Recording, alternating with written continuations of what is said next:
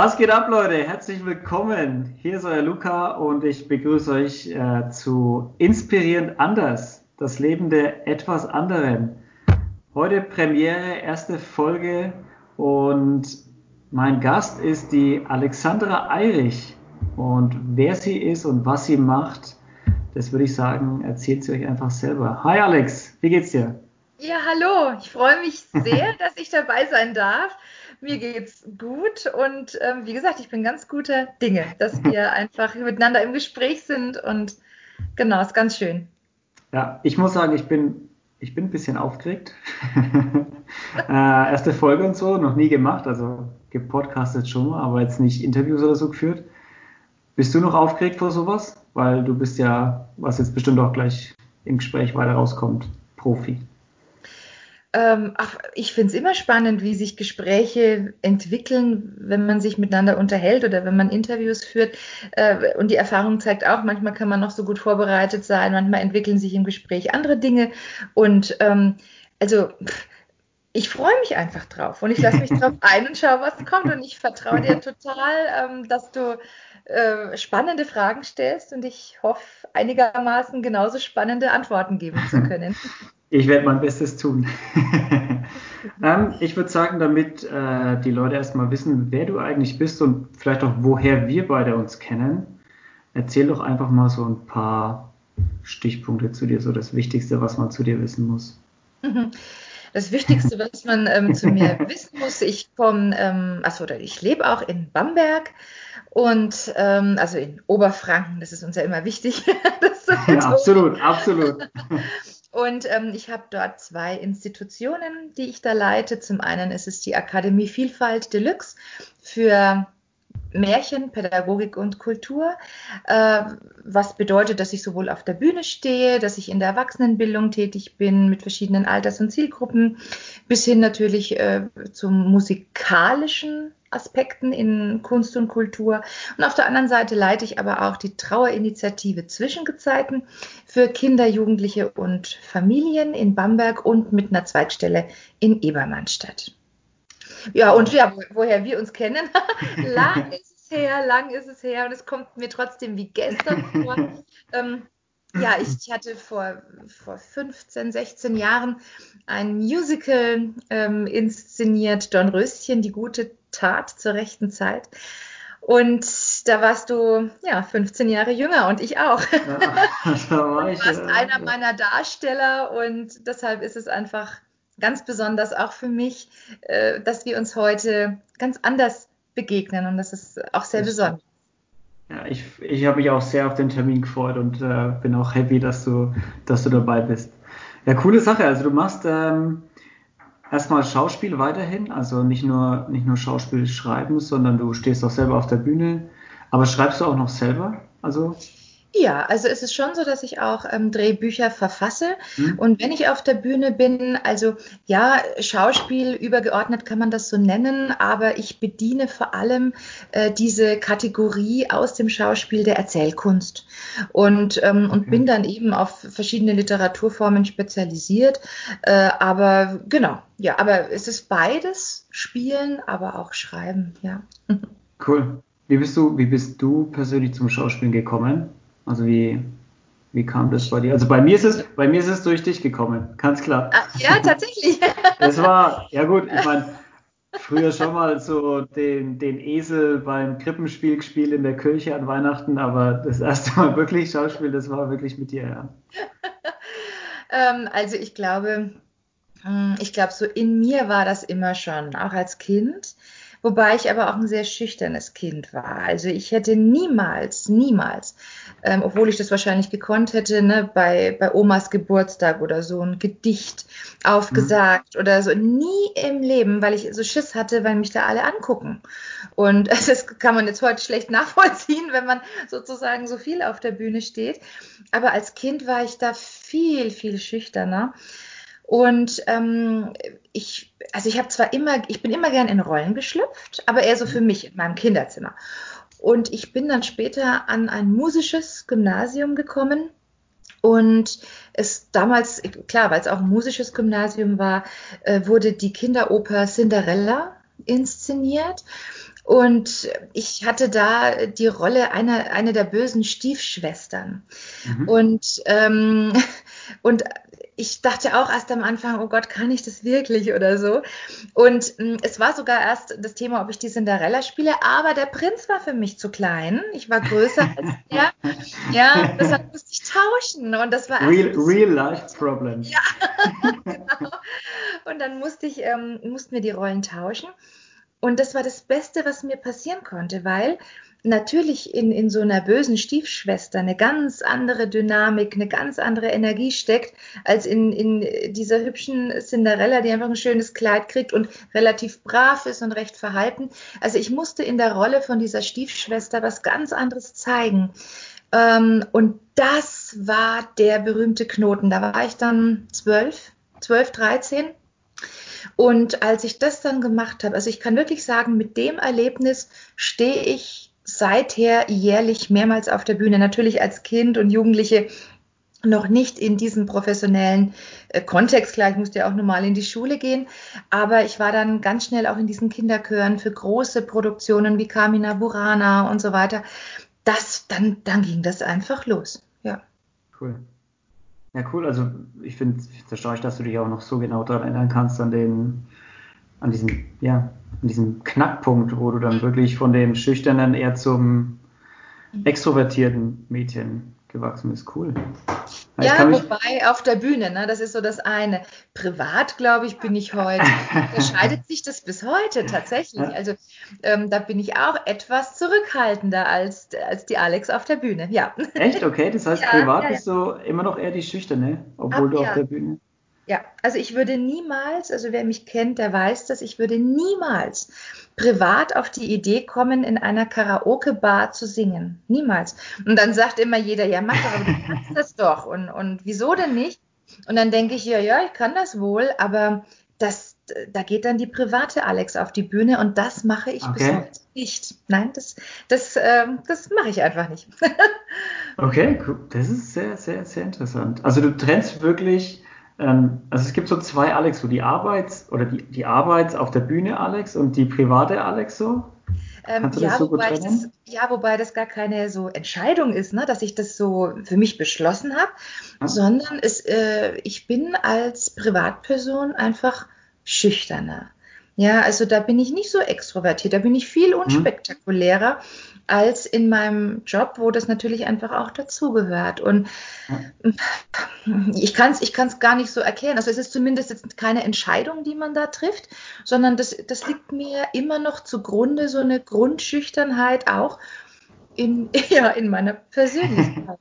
Wenn man mich auf der Bühne erlebt, mag man es wahrscheinlich nicht glauben, aber definitiv. ist so.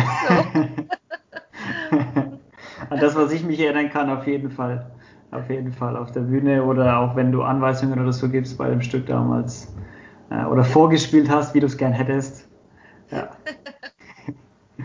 ja, cool. Das heißt, du warst auf dem musischen Gymnasium und äh, danach hast du studiert oder was war, was war so der Plan? Also was war dein, hattest du einen Plan, was du machen wolltest irgendwann mal oder?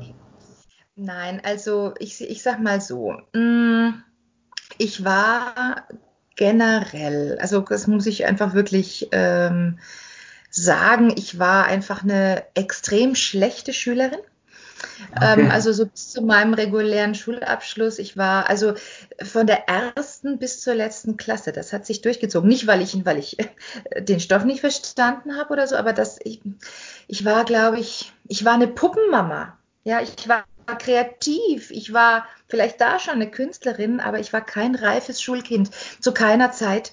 Also ich bin tatsächlich auch aus der Schule ausgerissen, so dass man die Türen zuschließen okay. musste vom Klassenzimmer. Also es war, also Gott, oh Gott, ich glaube, meinen Eltern habe ich da viele, viele graue Haare beschert. Ähm, und das hat sich auch durchgezogen. Also ich war ich war keine gute Schülerin. Mhm. Und, und viele glauben das immer gar nicht, weil wenn man dann vielleicht jemanden sieht, der gewisser Weise natürlich auch so seine Erfolge und so hat, mm, dann denkt man, ja, wow, das ist ja dann irgendwie wahrscheinlich so ein mega Weg. Äh, ich glaube, ich habe ich hab viel draus gemacht dann letztendlich, aber ja. die Grundvoraussetzung, die war erstmal gar nicht ähm, so gut. Ja. Und deshalb hatte ich überhaupt gar keinen Plan, weil ich weil ich so schlechte Noten, äh, ich war auch faul, natürlich, ne, aber ich war einfach auch desinteressiert an manchen Fächern mhm. und äh, so und, und muss sagen, dass ich danach oder so während auch der letzten Klasse immer so das Gefühl hatte, ich kann ja nichts. Also das war eigentlich schon, was ich ja leider mit der Schule schon auch sehr verbinde ähm, zu sagen, hm, und, und was, was kann ich jetzt eigentlich? Ah, okay, ich kann singen, hm, ich kann, ich, ich bin vielleicht Sprach, also im Deutschen ganz gut, und, hm, aber kann ich damit Geld verdienen? Also das war eigentlich eine Riesenambivalenz. Und ich habe danach überhaupt nicht gewusst, was ich machen soll, überhaupt gar nicht. Und, ähm, und da mussten meine Eltern mir wirklich ein bisschen auch auf die Sprünge helfen. Ich hätte, ich habe keine Idee gehabt. Ich habe keine Idee mhm. gehabt. Ich wollte künstlerisch irgendwas machen. Auf der anderen Seite Mm, meine Eltern waren da gar nicht abgeneigt. Wir haben uns dann auch so, so ähm, verschiedene Schulen angeguckt, ne? so Musikkonservatorium und so. Und dann war trotzdem die Feststellung, ich bin noch nicht so weit, ich war zu jung. Also äh, okay. äh, nicht, also so, so von der inneren Reife, ich hätte das noch nicht verkraftet. Da ich war dazu in, in mir noch zu klein. Also tatsächlich, so muss ich es ja. vielleicht sagen. Und dann, ja klar, dann war schon so, dass meine Eltern da auch wahnsinnig viel Wert drauf gelegt haben, dass ich erstmal einen grundsoliden Beruf erlerne. Ja, und die haben auch immer gesagt, was danach ist, das wissen wir alle noch nicht, aber erstmal eine Basis schaffen. Naja, und dann bin ich tatsächlich in der Ausbildung zur Erzieherin gegangen. Und das war dann mein, mein mhm. allererster ähm, Weg ins Berufsleben äh, ich war eigentlich am Anfang ein bisschen frustriert drüber, weil ich dachte, oh Gott, und ist das was für mich? Und oh, eigentlich will ich doch künstlerisch. Heute denke ich, fantastisch, weil ich mich auch mit Kindern und Jugendlichen in so vielen Dingen ausprobieren konnte. Das war mir da noch gar nicht klar. Und ich habe auch irgendwie gedacht, ich kann, ich mache es mit diesen Kindern besser als wie ich das mit manchen Lehrern erlebt habe, die mich vielleicht durch die Schulzeit oder so begleitet haben. Also das war auch irgendwie so eine Chance zu sehen, es geht vielleicht auch anders. Also das, das hat mir auf vielen Ebenen was äh, wirklich gebracht und ähm, das war, das war so der allererste Schritt nach der Schule. Naja, und dann, dann mit der Ausbildung ist eigentlich mein Weg gestartet in wirklich so eine einfach bergauf, wenn, wenn ich das jetzt einfach mal so sage und habe heute ja, tatsächlich, ich habe dann irgendwann gar nicht mehr genug gekriegt vom Lernen. Ich habe acht abgeschlossene Ausbildungen und ein Studium dann absolviert und mache halt daraus jetzt das, was ich tue, ja. Aber ähm, also wirklich, wer mich kennt, auch so als Kind, die sagen bis heute, also hm, war nicht ganz so abzusehen vielleicht. du, hast, so du hast acht Ausbildungen gemacht. Ja. Acht Stück. Wow. Ja, und ich habe manches auch ähm, berufsbegleitend gemacht. Also mhm. manches, es gab Zeiten, da habe ich drei Parallelausbildungen gemacht. Ich war so so gierig nach Lernen und nach, nach Dingen, die mich interessieren. Und ich weiß gar nicht, das hatte ich in der Schule nie, zu keiner Zeit, nicht einmal. In elf Jahren, wo ich Schule besucht habe, wirklich nicht. Und manchmal denke ich, vielleicht habe ich mir alles energetisch aufgehoben, um nach der Schule so, so durchzustarten. Das habe ich dann gemacht. Aber das kam wirklich erst, da war ich dann so 16, 17, ne, 17, ja, genau. Wow. Also, aber alles, hast du dir, du hast deine Ausbildung als Erzieherin gemacht? Ja. Und dann hast du gemerkt, okay, das, das taugt dir, das passt zu dir, da hast du irgendwann langsam Bock drauf, die Richtung stimmt. Und mhm. danach hast du noch andere Ausbildungen gemacht, oder? Ich habe auch während der, ähm, der Erzieherausbildung, äh, ich habe da zum Beispiel eine interkulturelle Ausbildung gemacht, gerade auch hinsichtlich ähm, äh, diesen kleinen Querschnitten an kultureller Arbeit mit, mit, Musik, Tanz, also auch da die Kunst, also auch da war ah, Schwerpunkt ah, okay, natürlich. Ja das dann auch nochmal. Natürlich kam dann auch äh, eine literarische Ausbildung innerhalb von Märchen und Erzählkunst. Ähm, es, war, es kam dann irgendwann die sogenannte Sprachberatung dazu. Ich habe mich ausbilden lassen zur Ausbilderin in der Erwachsenenbildung. Natürlich dann die ganze Trauergeschichte äh, in verschiedenen Ebenen. Äh, ja, und dann bin ich ja auch tatsächlich Jodellehrerin Jodellehrerin. genau. Ja, und, ähm, und natürlich auch ganz normale Stimmtrainerin und so.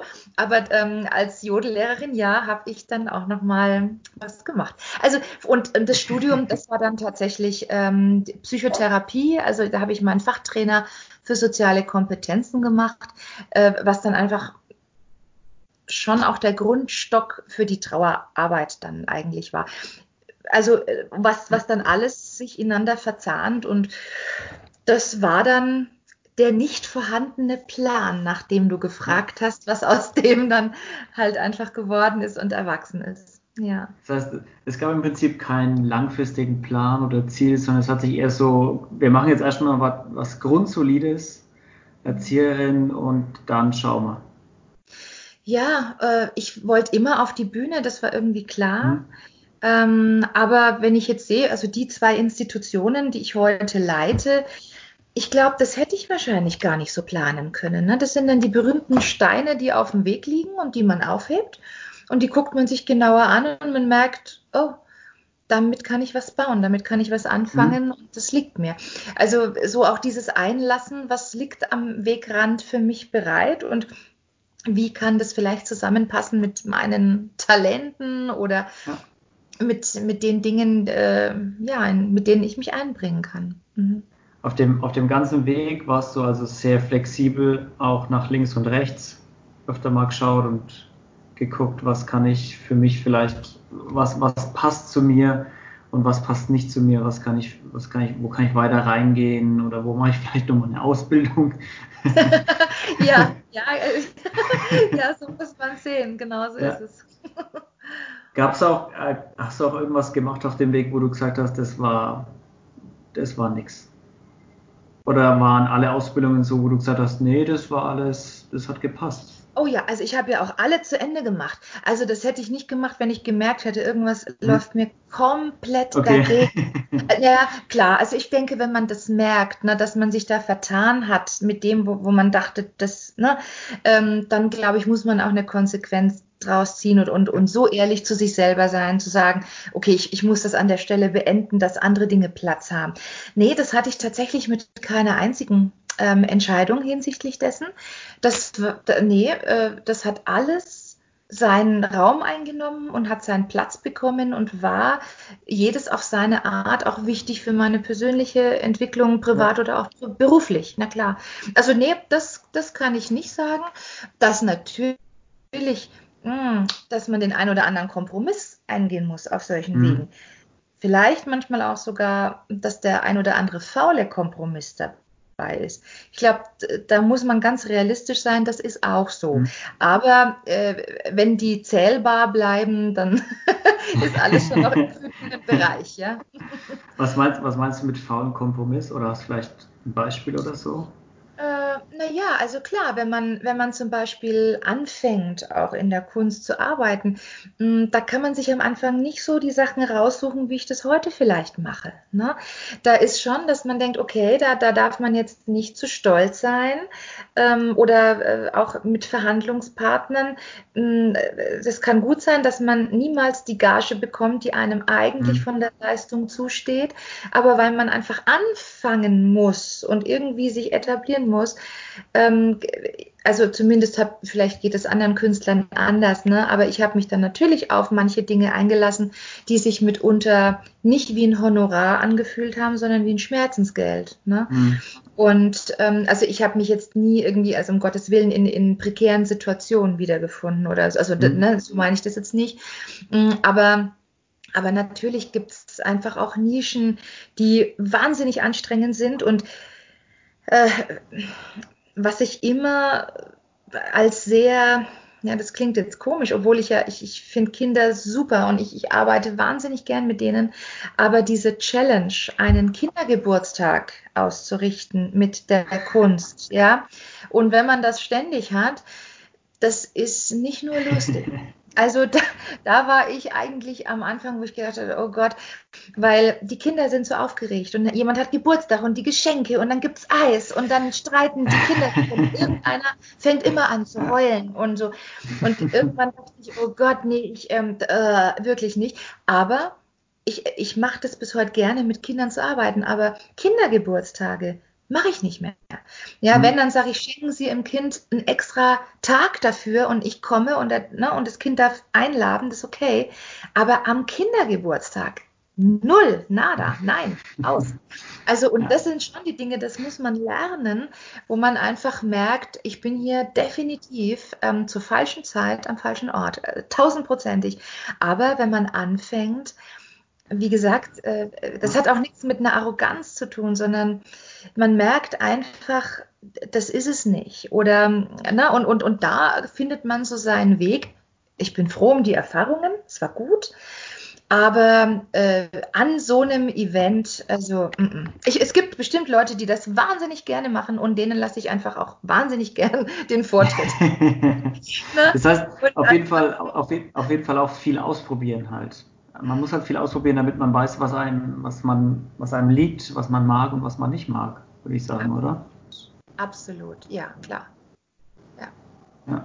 Ja, aber am Ende sind es halt auch die Erfahrungen, die man auf sowas macht die einen dann auch in seinem Weg einfach klarer gehen lassen. Aber ja, das heißt, so faule Kompromisse ist dann eher so im Showbusiness so, okay, ja, ich weiß, es ist jetzt nicht das, was ich verdienen würde für die Rolle, aber damit ich hier mal Fuß fassen kann, nehme ich es nehme jetzt trotzdem mal an und Spiel's. Ja, genau. Und, und man muss sich auch erstmal in diesem, es ist ein Haifischbecken, man sagt es immer so, aber okay. es ist einfach wirklich so. Ähm, und man muss sich auch erstmal ein bisschen orientieren. Ne? Wer sind da die Leute, wo, weil ich komme aus keiner Künstlerfamilie. Also es war nicht so, dass ja. meine Eltern mir da alle Türen aufgemacht hätten oder dass man da die Connections oder so. Nein, das musste man sich schon auch erarbeiten.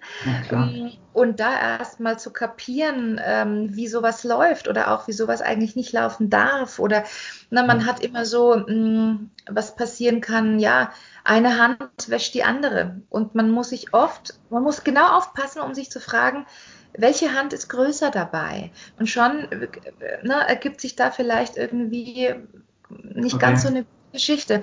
Also, und das sind durchaus die Dinge, die man lernt und wo man federn lässt. Oder, äh, ja klar, wo man einfach mal eins über den Schädel kriegt, ohne dass man es gleich merkt. Ne? Ja, okay. Ah, das klingt Klingt schon wie so ein Haifischbecken. okay, also wie man sich vorstellt. Ja, so man es auch aus, aus Hollywood irgendwie erwartet. Das ist wirklich ein super harter Konkurrenzkampf ist, das ganze Schauspielgeschäft. Ähm, und da auch ja. viel hintenrum läuft. Und ja, und trotzdem muss man einfach wirklich schauen, dass man sich davon nicht sehr groß beeindrucken lässt, ähm, weil ich, ich kann nur dann gut und konzentriert arbeiten, wenn ich da keine Geschichten um mich rum habe, die, die mich da stören oder die, die mich da belasten oder wo ja. mir jemand einen Keil in, äh, zwischen die Beine ähm, schmeißt. Das geht natürlich nicht. Und ich glaube, das ist natürlich auch die Selbstverantwortung, ne, die man dabei hat. Absolut, absolut, ja, du hast recht. Bist du, würdest du sagen, du bist eine also ich würde, ich würde, ich weiß, was ich sagen würde, aber würdest du sagen, du bist gut organisiert jetzt mittlerweile und ja, dahinter, also, also strukturiert auch oder? Absolut. Also das ähm, natürlich, ich bin so, so kreativ, wie ich auch bin. Und das bin ich wirklich. Aber ich bin auch eine Geschäftsfrau. Also okay. und, und das, ja? ist, das ist das Gegengewicht. Und ich glaube, dass das ähm, äh, besonders bei Künstlern ähm, es, ist, es steht und fällt nicht allein mit der Kreativität. Das glaube ich unter keinen Umständen. Ähm, es gibt viele wahnsinnig kreative Menschen mit tollen Ideen, ähm, mit wirklich auch mit, mit einer Wahnsinnsmotivation. Aber wenn denen der Geschäftssinn fehlt oder wenn die nicht rechnen können oder, oder wenn da einfach mh, hm, an manchen Stellen der Weg eher holpert, dann wird's schwierig und dann nützt mir alle Kreativität dieser Welt nichts. Also ich, ich, muss, ich muss mit Geld umgehen können, ich muss mit Veranstaltern umgehen können und äh, ganz klar, die Menschen, die einen bezahlen, das sind nicht die, die die Kreativität dahinter vielleicht verstehen oder sehen, das sind Geldgeber. Und, und, mhm. das, und das erfordert eine andere Sprache, eine andere Aufmerksamkeit, ähm, einen anderen Zugang und, ähm, und nur mit, mit Ideen und, und wie toll und so. Äh, ich, ich glaube nicht, dass das ausreicht. Also mhm. würde ich jetzt einfach mal so sagen, so aus meiner Erfahrung. Ja, ja, das ist sehr interessant. Ich glaube, das ist auch ein starker Lernprozess, oder? Ich denke, wie du schon gesagt hast, mit den faulen Kompromissen am Anfang, dass man da auch sehr viel lernt, wie man auftreten muss bei solchen ja, Verhandlungsgesprächen auch, oder? Ja, natürlich. Und, und ich musste total viel lernen. Also ich war jetzt nicht die, die sich sofort mit Steuer oder so auskannte. Ja, oder, ja klar, also so, so war das nicht. Und, und, äh, und mir war manches auch ein bisschen unangenehm. Ich dachte, oh Gott, jetzt stelle ich da eine Frage und, und wirke vielleicht echt ein bisschen naiv dabei. Aber ähm, ich habe nee, äh, ich habe von Anfang an aber auch gesagt, ähm, was ich möchte und habe immer gesagt, ich brauche dann auch so einen Steuerberater oder so, der meine Branche ernst nimmt, der mich ernst nimmt, der nicht glaubt, ich mache da ein bisschen Klimbim oder so. Mhm. Mm, und der es auch aushalten kann, wenn ich vielleicht eine Frage stelle, was für die ganze Welt das Selbstverständlichste überhaupt ist, aber nur für ja. mich. Und das war auch so. Und äh, und da bin ich auch reingewachsen, auch in dieses ganze Land der Zahlen und der Kalkulationen. Oh, und, ja. und das war, also natürlich konnte ich das nicht sofort, klar. Ja. Willkommen in meiner Welt. Zahlen, ja. Kalkulationen, genau mein Ding. Also genau beruflich möchte ich es trotzdem nicht machen. Ne? Ja. es muss, man muss es schon mögen. Man muss es schon wirklich mögen, Zahlen und sowas. Ja, das stimmt auf jeden Fall. Hast du, Hast, hast du irgendwie so ein paar Leute, wo du sagst, ohne die hätte ich es nicht geschafft? Hast du irgendwie Leute, bei denen du weißt, so, die haben mir in, in, in gewissen Momenten einfach so geholfen, im Nachhinein hätte der oder die das nicht gemacht, äh, hätte es in eine ganz andere Richtung gelaufen? Mhm. Also ganz grundlegend äh, muss ich da selbstverständlich meine Ursprungsfamilie nennen, ne? also gerade natürlich auch Eltern, ja, ähm, die hm, ja, die dann einfach halt so ein Kind hatten, die einen Weg gehen will, der so gar nicht dazu passt, was man vielleicht sonst in der, in der Familie so kennt. Und das muss man auch erstmal abnicken und sich darauf einlassen. Und also ich, ich glaube, ich, ich glaube tatsächlich, ist, das hat ihnen mehr abverlangt, als ich vielleicht damals ja, dachte. So, vor, ne? vor allem, äh, wenn die Familie aus einem erzkonservativen Bamberg kommt. Erz, genau, wobei, ja, wobei, äh, also ganz so erzkonservativ sind sie natürlich. Aber klar, es sind keine Künstler. Ja. Ja, also und, und, und dass man dann vielleicht ein bisschen Puls kriegt, wenn man hört, aha, das Kind will in eine Richtung und oh Gott, oh Gott, kann die dann mal Geld verdienen und kann die für sich sorgen. Also natürlich waren das die Fragen und das, das, äh, na, ne, so. Und von daher, also das ist schon was, was ich absolut an erster Stelle nennen muss, dass man mir diesen Weg auch gelassen hat in meinem Tempo. Mhm. Ne? Ähm, aber, aber da kam nie irgendwie, dass, dass jemand gesagt ich darf das nicht machen oder, oder so oder nicht ausprobieren. Ähm, mhm. Rückblickend sagt man dann freilich, ach prima, ne, dass das alles jetzt so gewesen Aber ich glaube, für den Moment, also so, das würde ich sagen, und ich hatte auf meinem Weg, also das, und das andere ist dann sicherlich auch meine Gesundheit. Ähm, ich glaube, dass ich auf vielen Ebenen richtig gut aufgestellt bin. Also körperlich ist ja immer so das eine, mhm. ne? Klar. Aber ich bin auch, ich bin auch einfach, ja, psychisch ein sehr gesunder Mensch. Ähm, ich, ja, ich würde mich durchaus auch als spirituellen Menschen bezeichnen, ja. ja. Also das ist, das ist so, so was, was, was mich generell sehr, sehr gut äh, da äh, durchbringt und hilft, immer schon. Äh, und dann, klar, gab es Mentoren, nenne ich es jetzt einfach mal, unterschiedlichster Art, ja.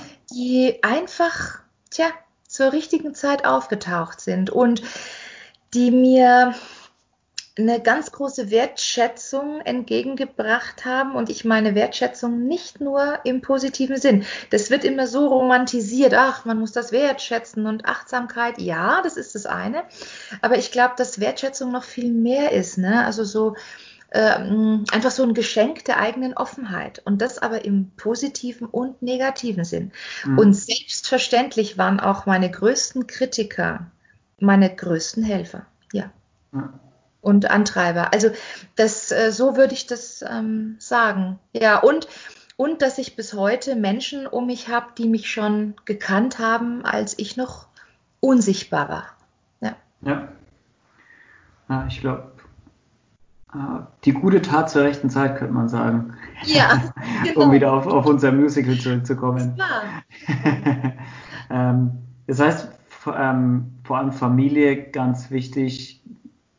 weil ich kann mir zum Beispiel, was du vorhin auch gesagt hast, mit dem, wenn man merkt, dass irgendeine Ausbildung nichts für einen ist, dass man die dann abbricht.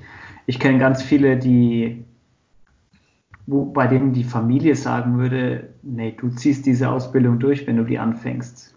So, egal, ob du dann nach eineinhalb Jahren merkst, dass das nichts ist, du ziehst es durch, damit du was hast und dann kannst du, kannst du weitermachen.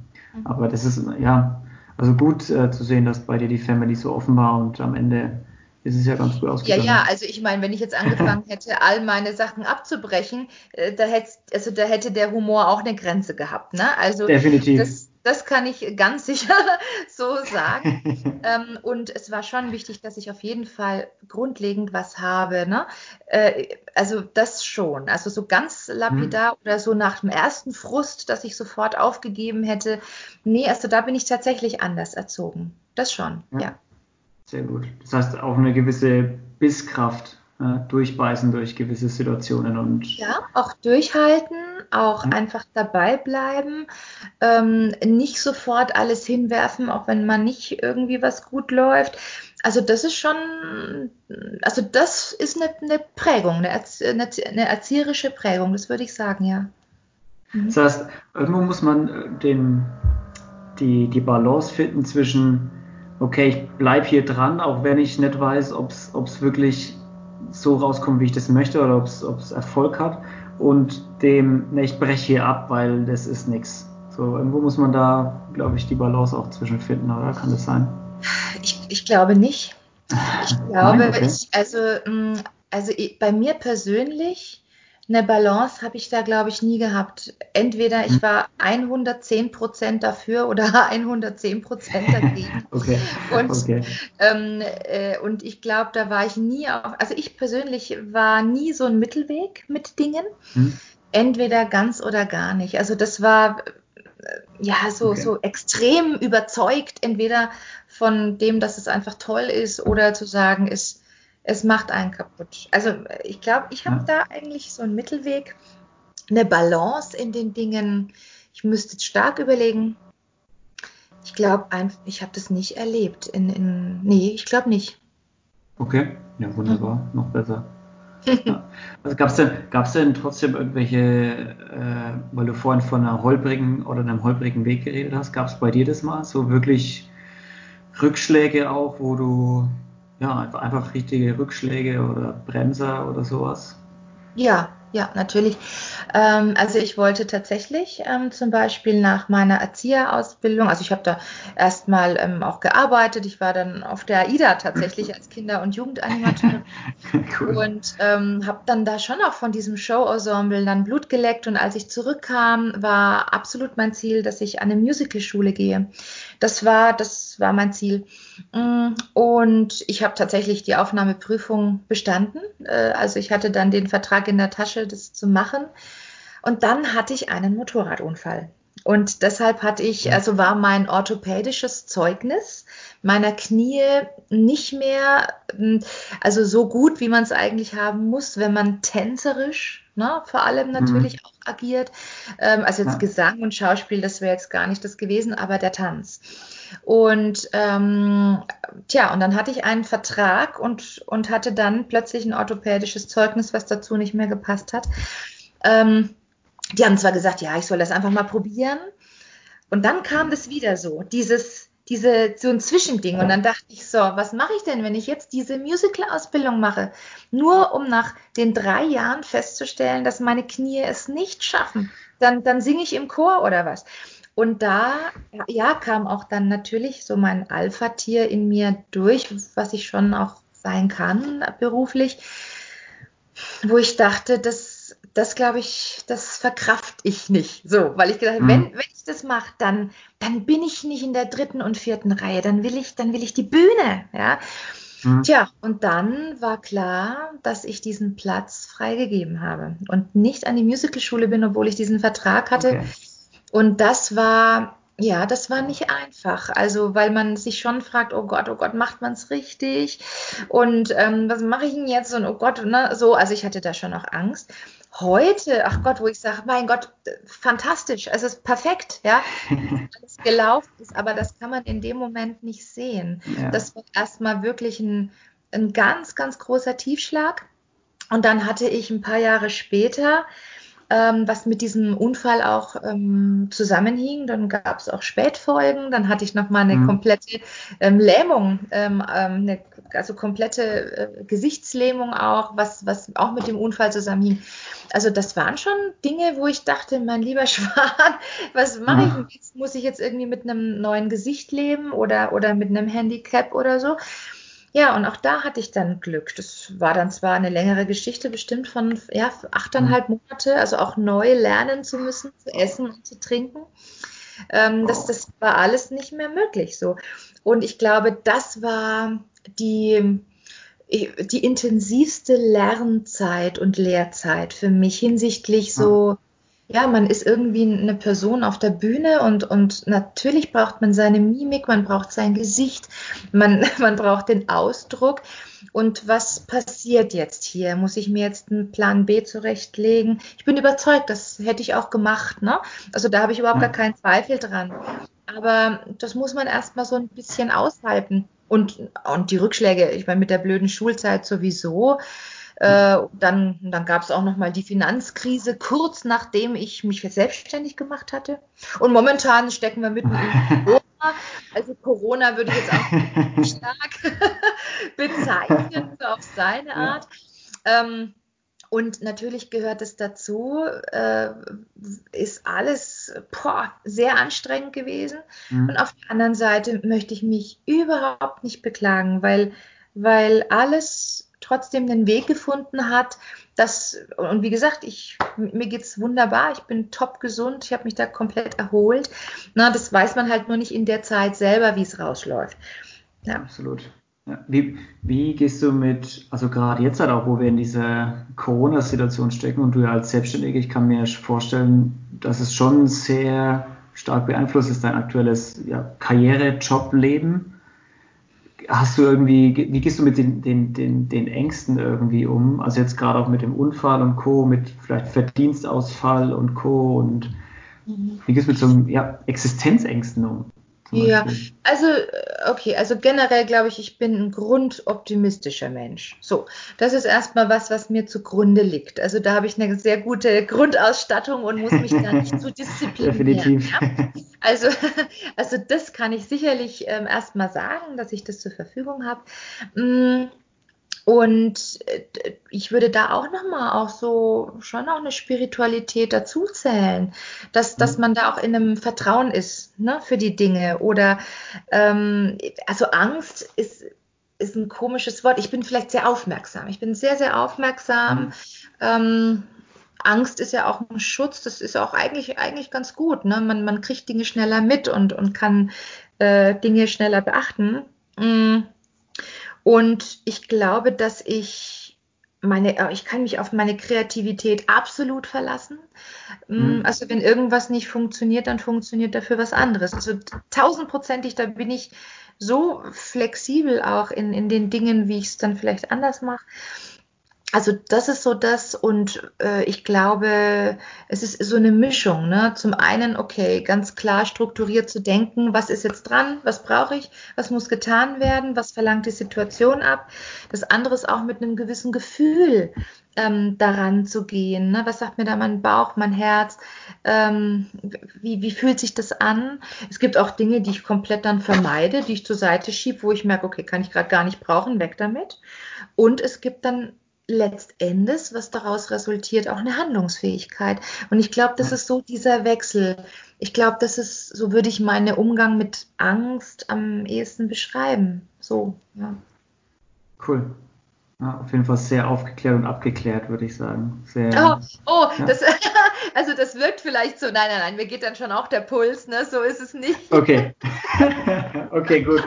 Das ist wie jeder andere Mensch auch. absolut, absolut. Aber wenn ich mich so beschreiben müsste aus einer, aus einer Perspektive, wo ich drauf gucke, dann würde ich das ja. so ähm, sagen können.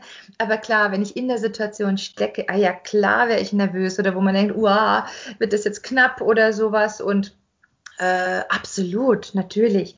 Aber ich neige nicht dazu, dass ich verzweifle oder dass ich, äh, dass ich das Gefühl habe, ich komme dann nie mehr wieder raus oder so. Das, da bin ich nicht so der Mensch dazu. hast du noch irgendwelche großen Ziele oder irgendwas, irgendwelche Projekte, wie zum Beispiel jetzt das, das Dornröschen-Projekt, was du mal geschrieben hast, hast du irgendwie sowas im Kopf, wo du sagst, ah, das will ich unbedingt noch machen. So, naja, also es kommt ja immer mal wieder, ne, so große Bühnenprojekte, ne, und äh, also das ist sowieso immer da. Und hm. ähm, ich glaube, mein, mein Ziel ist einfach, dass ich meine das, was ich einbringen kann in, in der Kunst oder in der Pädagogik oder in der Trauerarbeit, so dass, was man sagen kann, okay, das kriegt in der Gesellschaft einen Platz und ich kann den schaffen oder, oder ich kann dazu was beitragen. Und, äh, und wie das dann ausschaut, das, das kommt dann schon. Das kommt dann schon. Und äh, ich, also zu viel sich da abstecken, in gewissem Maße vielleicht, aber generell, es ergibt sich auch oft über Kooperationen. Ne? Man, man mhm. begegnet mhm. anderen Kollegen oder Künstlern und plötzlich spinnt man ein paar Ideen und denkt, ah, das ist es. Und ja. wusste das vorher noch gar nicht, dass das daraus entstehen wird. Und das sind dann eigentlich die, die besten Ideen, weil die einen dann so wirklich anfeuern. Ne? Cool. Hast du für alle Nachwuchsschauspieler, Schauspielerinnen vielleicht, was ist dein Mittel gegen äh, äh, Lampenfieber? Ja, äh, da habe ich keins. Ich habe immer Lampenfieber. Keins? ich habe immer Lampenfieber. Ich habe, glaube ich, zweimal in meinem Leben keines gehabt und habe dann immer gedacht, aha, jetzt habe ich es kapiert. Ähm, und die beiden Auftritte waren meine schlechtesten. Das weiß ich ganz genau. okay. Und da habe ich okay. irgendwie auch was begriffen, wo ich dachte, ah, okay, also es, es gehört, glaube ich, wirklich ein Stück weit dazu, weil es einen auch in einer sehr großen Konzentration hält, auch dieses Adrenalin. Ähm, ich finde es jetzt nicht das ja. schönste Gefühl. Also ich bin auch nicht scharf auf dieses Gefühl an sich. Ne? Das finde ich nicht so schön. Aber generell weiß ich auch, es, ähm, es hält mich äh, sehr wach für den Augenblick auch auf der Bühne, sehr konzentriert und dann komme ich in so einen Lauf. Ne? Also, nö, also ich habe kein Mittel gegen Lampenfieber noch nicht entdeckt. Und wie gesagt, ich, äh, okay ich glaube, es gehört auch dazu. Sehr gut. Mir hilft, äh, mir hilft übrigens immer, wenn ich, äh, ich spiele auch noch ein bisschen Theater bei uns im Dorf, im, im Sportler, Sportlerheim oben. Äh, kurz bevor ich auf die Bühne muss, äh, ist es bei mir immer am schlimmsten, also wirklich die fünf Minuten davor. Genau. Und da kann ich, da kann ich nur jedem sagen, Banane. Ja. Mir hilft eine Banane. Ich, Ehrlich, also ich habe ja, es ah. ist richtig, es ist matschig und eklig zu essen und ich krieg fast nicht runter, aber es lenkt mich so ab, dass ich dann nach der Banane so entspannt auf die Bühne gehen kann. Das ist äh, mein Tipp für mich. Ja, für mich ja, das, ist ja, das ist ja interessant. Das ist ja krass. Also ja, das aber muss man, ausprobieren. Vielleicht hast du ja recht. Wenn man, wenn man sich allerdings sowas angewöhnt, dann ist einem der Sport äh, der mit, mit Kollegen Schauspieler immer. Ja, natürlich. Ja, das ja, kann ich auf den kann man zählen. aber ich glaube auch, ich bin, heute wird aber auch Kunst anders definiert als früher. Das glaube ich schon auch. Ne? Mhm. Ähm, ja, äh, das, das muss man sich auch bewusst machen. Immer wieder, klar. Ja, super, Alex. Ähm, ich also ich glaube, wir könnten noch, ich, ich habe noch tausend Fragen, die ich dir stellen könnte, aber ich schaue ein bisschen auf die Uhr. Wir haben schon fast eine Dreiviertelstunde.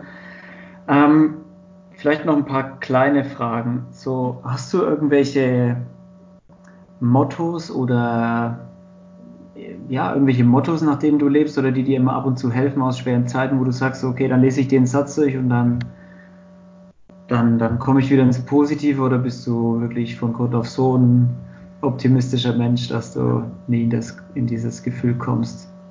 Doch, doch, ich komme schon in so ein Gefühl, also so, dass ich sage, es gibt nur ein Motto ähm, für mich. Ähm, ja, das könnte ich gar nicht so sagen. Es gibt so situativ dann eher Dinge, wo, wo man sich an Verschiedenes erinnert oder, oder ja. wo man, mhm. also so vielleicht. Na, äh, ich könnte es gar nicht so pauschal beantworten. Nee, finde ich schwierig. Also da, das ist bei mir sehr situationsbezogen und es gibt nicht so eines, wo ich sage, das ist es wirklich immer. Ja, leid, leider okay. kann ich das gar nicht so beantworten. Kein Thema. Kein Thema. Ähm, äh, äh, die, die letzte Frage, die ich noch habe, wen, wen würdest du gerne mal hier im Podcast hören? Von allen, die ich, die ich mir aussuchen würde. Wenn, wenn du jemanden hierher schicken könntest, wen würdest du von mir ausfragen lassen? Ähm, das, ja, das ist tatsächlich eine Antwort, die eigentlich gar nicht möglich ist, aber ähm, das, also ja, wenn sie jetzt noch leben würde, wäre es Hannelore Elsner, tatsächlich. ja, ganz, äh, hm, muss ich wirklich sagen. Ähm, habe ich sehr bedauert äh, letztes Jahr, dass mhm. sie da gestorben ist. Ähm, ich glaube, das wäre jetzt meine wirklich meine Antwort gewesen, was aber mhm. natürlich so nicht mehr ja. möglich ist leider. Mm. Und ansonsten. Und aus deinem, vielleicht aus deinem, Dieter aus deinem, Ja, doch, Dieter Bohlen. Dieter Bohlen nenne ich dir. Den, den würde ich dir schicken. Ja. Der, der Dieter, okay, alles klar. Ja, Und aus der, also, nachdem der Podcast der eher so für Menschen gedacht ist, so aus dem normalen Leben, irgendwen aus deinem, irgendwen aus deinem normalen, so. aus deinem Umkreis, wo du sagst. Das ist alles ist möglich, okay. Ja, äh, ja, war vielleicht, ja, war, war äh, fehlleitend äh, formuliert die Frage. aus meinem normalen Leben, oder gibt es aber viele, puh, ähm, im Podcast, da würde ich jetzt einfach mal eine Kollegin nennen, ähm, die ist Pianistin und die ich ähm, sehr bewundere für ihren Weg, weil sie auch als Kind schon konzertiert hat, Nadine Schuster. Ja. Und, und wie solche Wege auch einfach funktionieren und wie sowas einfach ähm, geht, als Kind schon wirklich Konzerte zu spielen. Und das, ja, fände ich auch spannend, was, was sie antworten würde. Genau. Alles klar. Ist, auf, ist aufgeschrieben, kontaktiere ich. Alex, äh, es hat mir ultra viel Spaß gemacht. Äh, wie gesagt, wir gl hätten, glaube ich, noch eine Stunde weiterreden können. Ich glaube auch. ähm, wenn du willst, kannst du noch kurz irgendwie Werbung für dich machen, wenn, wenn du ein paar Sachen noch zu dir sagen willst, so wo man dich, wo man dir folgen kann oder wie deine beiden äh, Filme nochmal heißen. Mhm. Hau einfach nochmal raus und dann mache ich das Schlusswort. Ja, also klar, natürlich bin ich auch mit Homepages zu finden. Das eine, das, das künstlerisch-pädagogische, das findet man unter www.vielfalt-deluxe.de und die Trauerinitiative für Kinder, Jugendliche und Familien, was ja nochmal ein ganz eigenes Thema ist, ist zu finden unter www.zwischen-gezeiten.de. Genau. Und auf Facebook kann man mich auch finden. und dann, ja, Ganz so normaler Name, Alexander Eich. Genau. Wunderbar. Alex, ähm, super, vielen Dank fürs Gespräch. Es hat mir ultra viel Spaß gemacht. Und ja, wenn, mir auch. Vielen Dank.